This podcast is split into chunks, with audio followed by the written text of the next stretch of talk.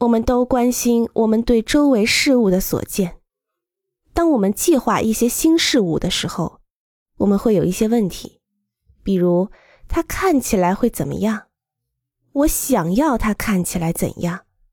即使你没有意识到它，你所设计或者选择的都会展示你的个人风格、品味，你自己对于具有启迪意义的设计理论的想法，以及一些关于你自己的时间和地点事项，再加上你对结果的终极美丽的标准，尽管有时会很模糊。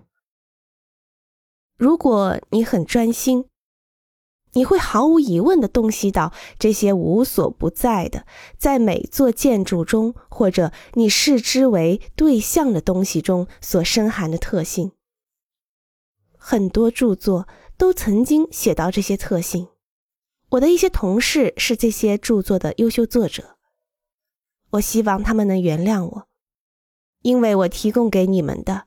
有一些是我自己关于这些特性的可能是异端的想法。